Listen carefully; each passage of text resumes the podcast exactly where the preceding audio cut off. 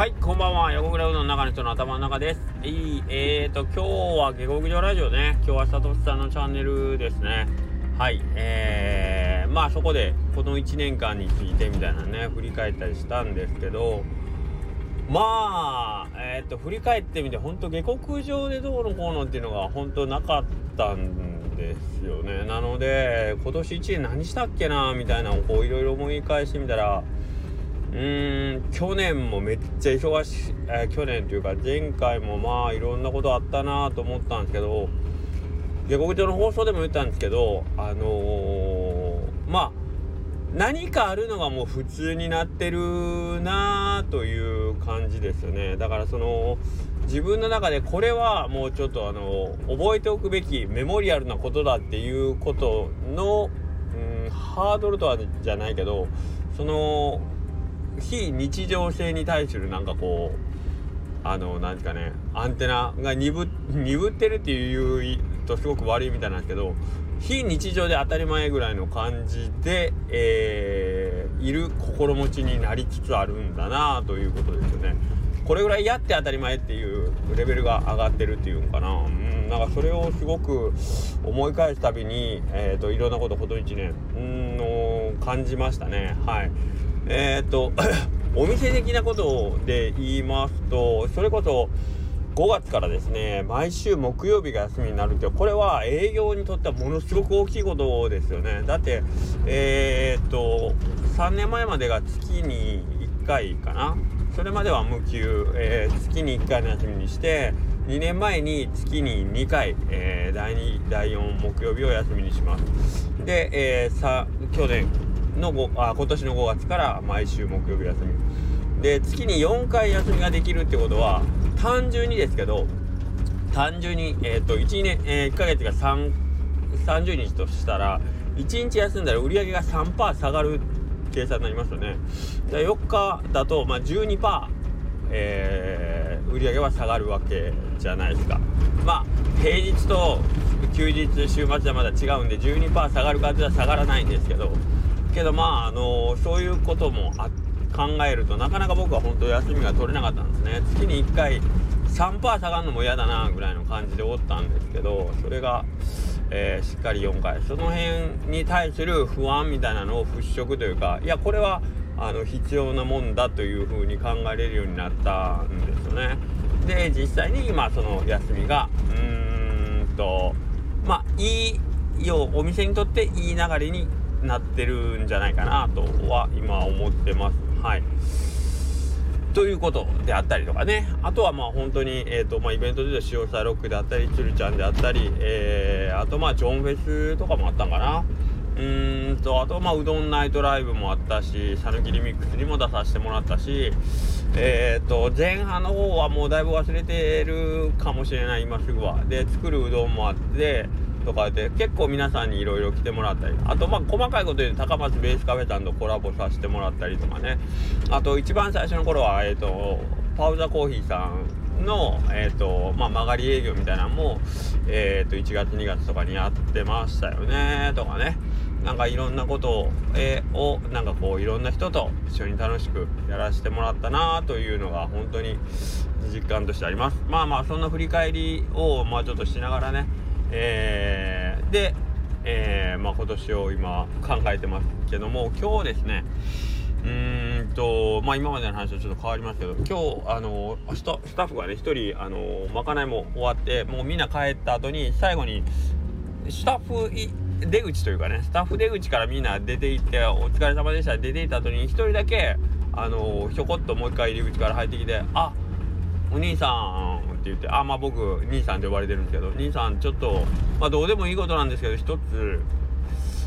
あの言っとかないかんことがありましてなんやろうなと思って。何って言ったら「いや僕内定もらったんですよ」いやでえー、っとその子はね2年3年目かな？3年追ってくれたかな？でえー、っとまあ中学校から不登校小学校の時からもう学校はあまり行かなくなってで中学校はもうほぼほぼ不登校でえー、っと高校は行ってないと。中学校卒業と同時にもう家にいててみたいな子でお母さんが近所の子なんですよ。で小学校の頃からよくよく食べに来てくれてるし顔も知ってる子だったんですけど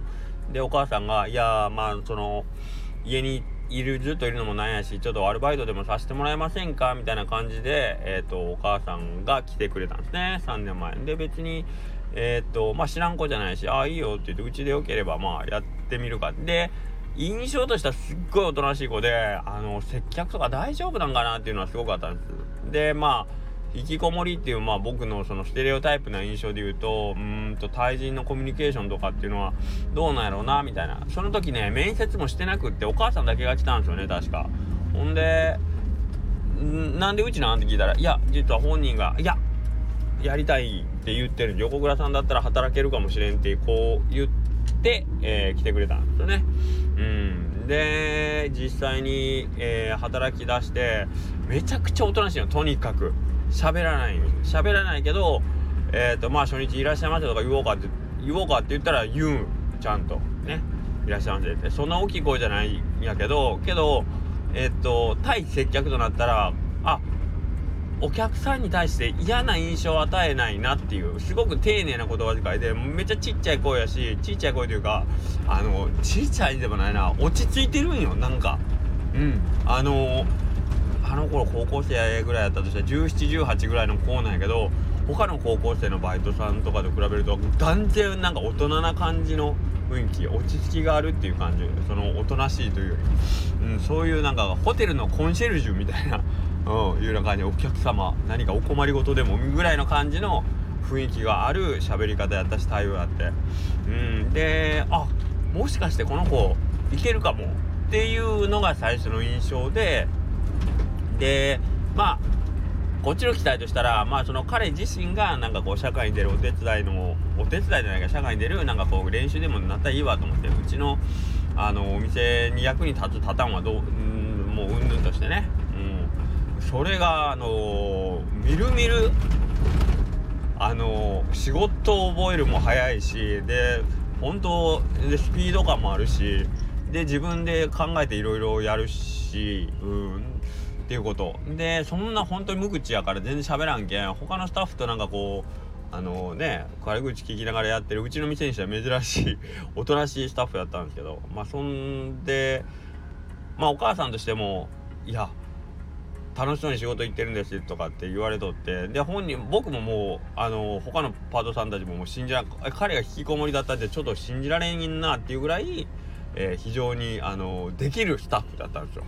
うん、でそうこう言ってるうちにえー、っと専門学校に行くことになりましたっていうのかな？うちで1年ぐらい働いて「あのバイト入れちょっと入れなくなるんです」って言って「あどうした?」って言ったら「いや学校に行くことになって」って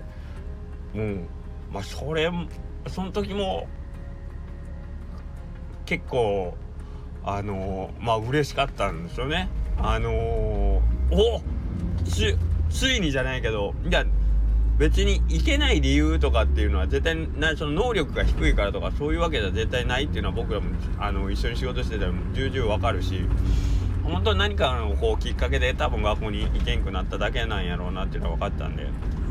専門学校に行くことになりましたみたいなんでバイトちょっとずつ減らしていって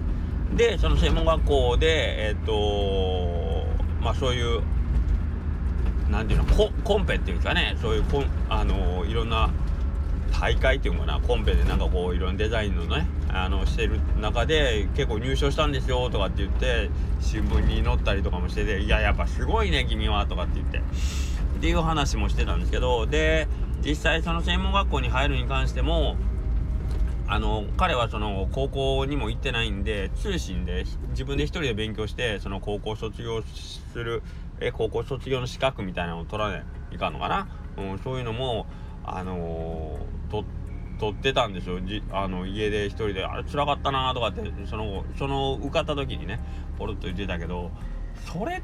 て逆逆に何？高校行きながらね普通に卒業してるより相当ハードなことなんじゃないですか？一人で勉強して分からんかったとしてもだって先生が教えてくれるわけでもない。友達もいない。で通信ってことはまあ今インターネットでも見りゃ調べれるんかもしれんけどそれをコツコツコツコツとずっと一人でこの子やってたんかと思ってその時めっちゃびっくりしたんですけどでまあ資格取れて専門学校入るんですとか言って。えもうあんたそれ高校行ったやつより全然すごいよみたいな、うん、感じだったんですけどでその彼がねで、えっ、ー、と専門学校のもう今年は一番最上級生だったんでもう今月に1回入るかどうかぐらいの日でけど月に1回ねその子が入ってた。他のスタッフもめっちゃ喜んでその彼が来たら「うわああの人入るんすね」みたいな。